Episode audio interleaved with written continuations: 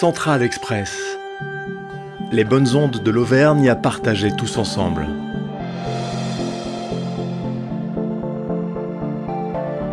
Dans cet épisode, nous allons faire le lien entre Clermont et Porto, l'Auvergne et le Portugal.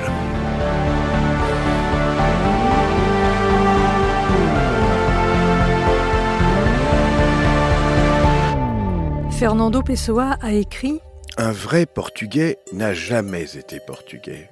Il a toujours été tout. Pour les autres peuples, se dénationaliser, c'est se perdre. Pour nous qui ne sommes pas nationaux, se dénationaliser et se trouver. Devenir européen pour un Portugais, c'est sortir de soi pour devenir soi. Un Portugais qui est seulement portugais n'est pas un vrai Portugais.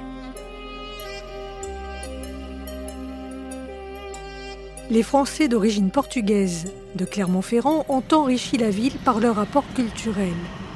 Mais de quelle manière cela s'est-il manifesté? Je suis Daniel Rodriguez, je suis maître de conférence à l'Université Clermont-Auvergne au département d'études portugaises et brésiliennes. Je suis arrivé à Clermont en 2015, donc j'ai découvert cette terre de de refuge hein, pour euh, toute une immigration portugaise, un département de portugais, une université avec un grand historique euh, d'études et d'enseignement de la langue portugaise dans la région Auvergne. Daniel Rodriguez a souhaité nous emmener devant la comédie de Clermont-Ferrand, récemment métamorphosée par un architecte portugais. Olá, boa tarde. Nós estamos aqui em Clermont-Ferrand, na frente da Comédie de Clermont-Ferrand, conversando sobre a imigração portuguesa qui veio para essa région, la région de Puy-de-Dôme, aqui na França. Alors nous sommes en face de la Comédie de Clermont et euh, la nouvelle salle de la Comédie est déjà une marque de la présence de l'immigration portugaise en France, puisque euh, c'est l'architecte Eduardo Souto Moura de l'école de Porto qui a été sélectionné euh, pour construire cette nouvelle salle de scène nationale à Clermont-Ferrand. Un hommage également, bien sûr, à cette grande population portugaise arrivée depuis les années 60 dans la région.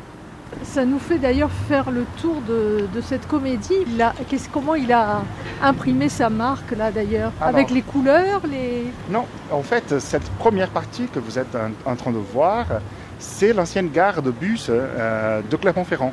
Ça fait partie du patrimoine.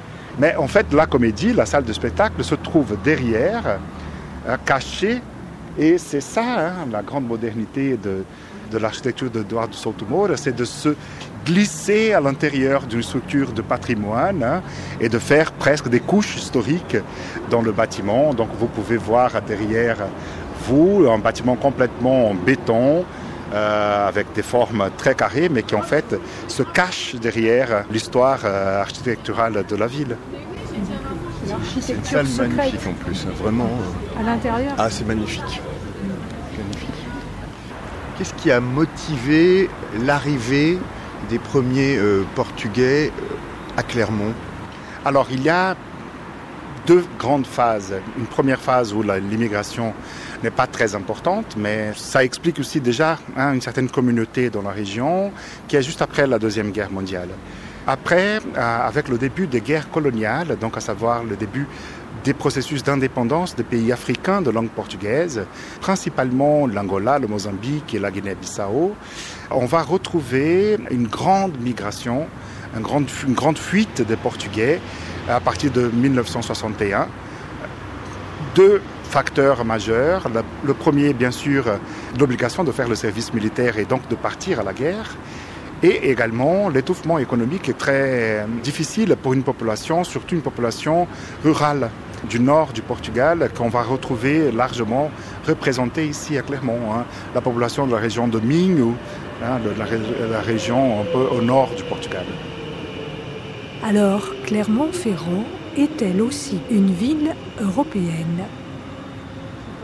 Sans doute, Clermont est une ville européenne. Je dirais que Paris, par exemple, est une ville cosmopolite. À Clermont, on a un accent très européen, centré sur une région qui a reçu énormément de populations venues du Portugal et d'ailleurs, hein, d'Italiens, on a des Espagnols, on a une immigration euh, économique liées aux années 60, les 30 glorieuses et les Michelin, et ce que fait de Clermont une ville résolument européenne.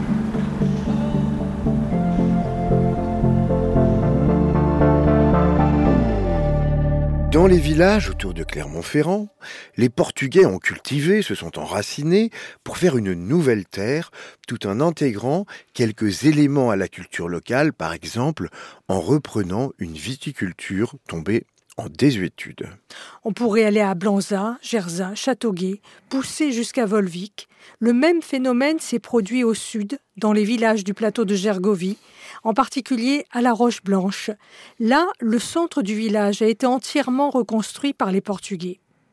Est-ce bien le tissu industriel qui était demandeur d'une main-d'œuvre importante et notamment Michelin?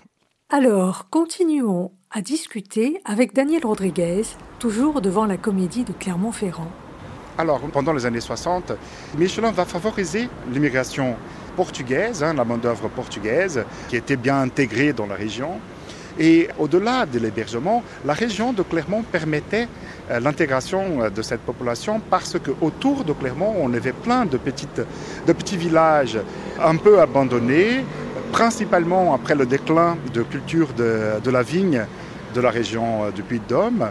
Et donc ces villages abandonnés permettaient aux Portugais d'ici installer, de refaire les maisons et de continuer à avoir une vie plus ou moins semblable à la vie qu'ils avaient euh, dans la région de Minho.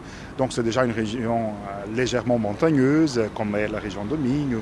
Et on va voir, si si on, se balade autour de Clermont, de petites maisons avec le petit potager à côté, le jardin pendant l'été avec plein de plantes à l'extérieur sur le balcon, qui montre bien cette, euh, habitude d'une population méditerranéenne, en fait, hein, qui est une population quand même des habitudes euh, différentes de ce qui se faisait en Auvergne auparavant. Hein. Il y a récemment une ligne Clermont-Porto qui vient de rouvrir en avion.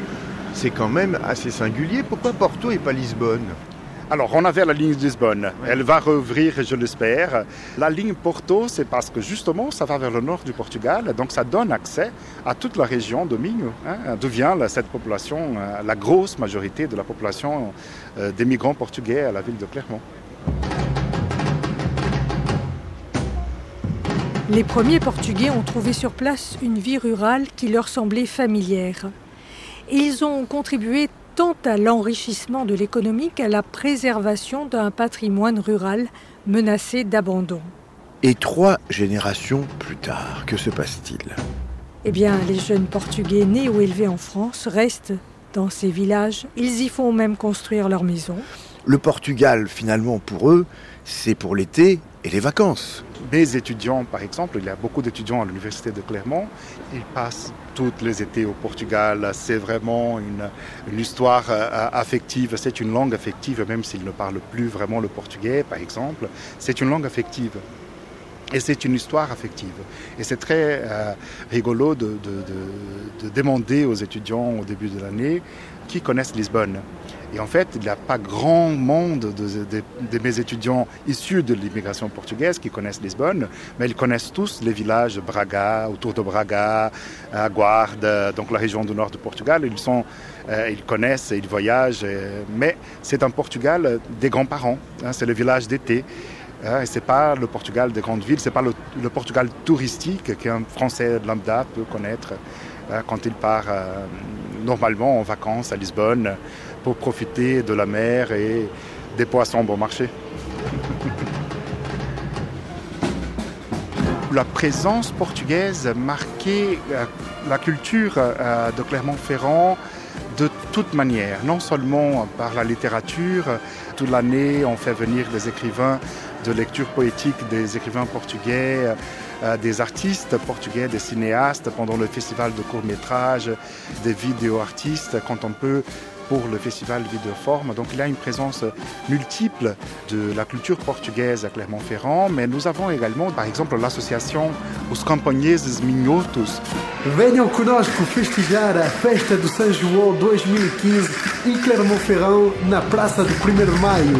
Ils organisent une grande fête pour la Saint-Jean qui fait partie du calendrier officiel de la ville de Clermont hein, pour fêter la Saint João, hein, comme on fait au Portugal les, fêtes religieuses des saints populaires, comme on appelle là-bas. Alors, vive a candidatura de Clermont-Ferrand, capitale européenne, en 2028.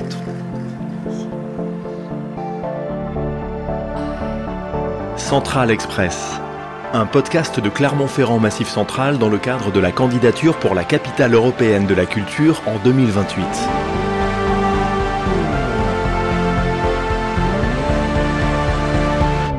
Ensemble, construisons la capitale.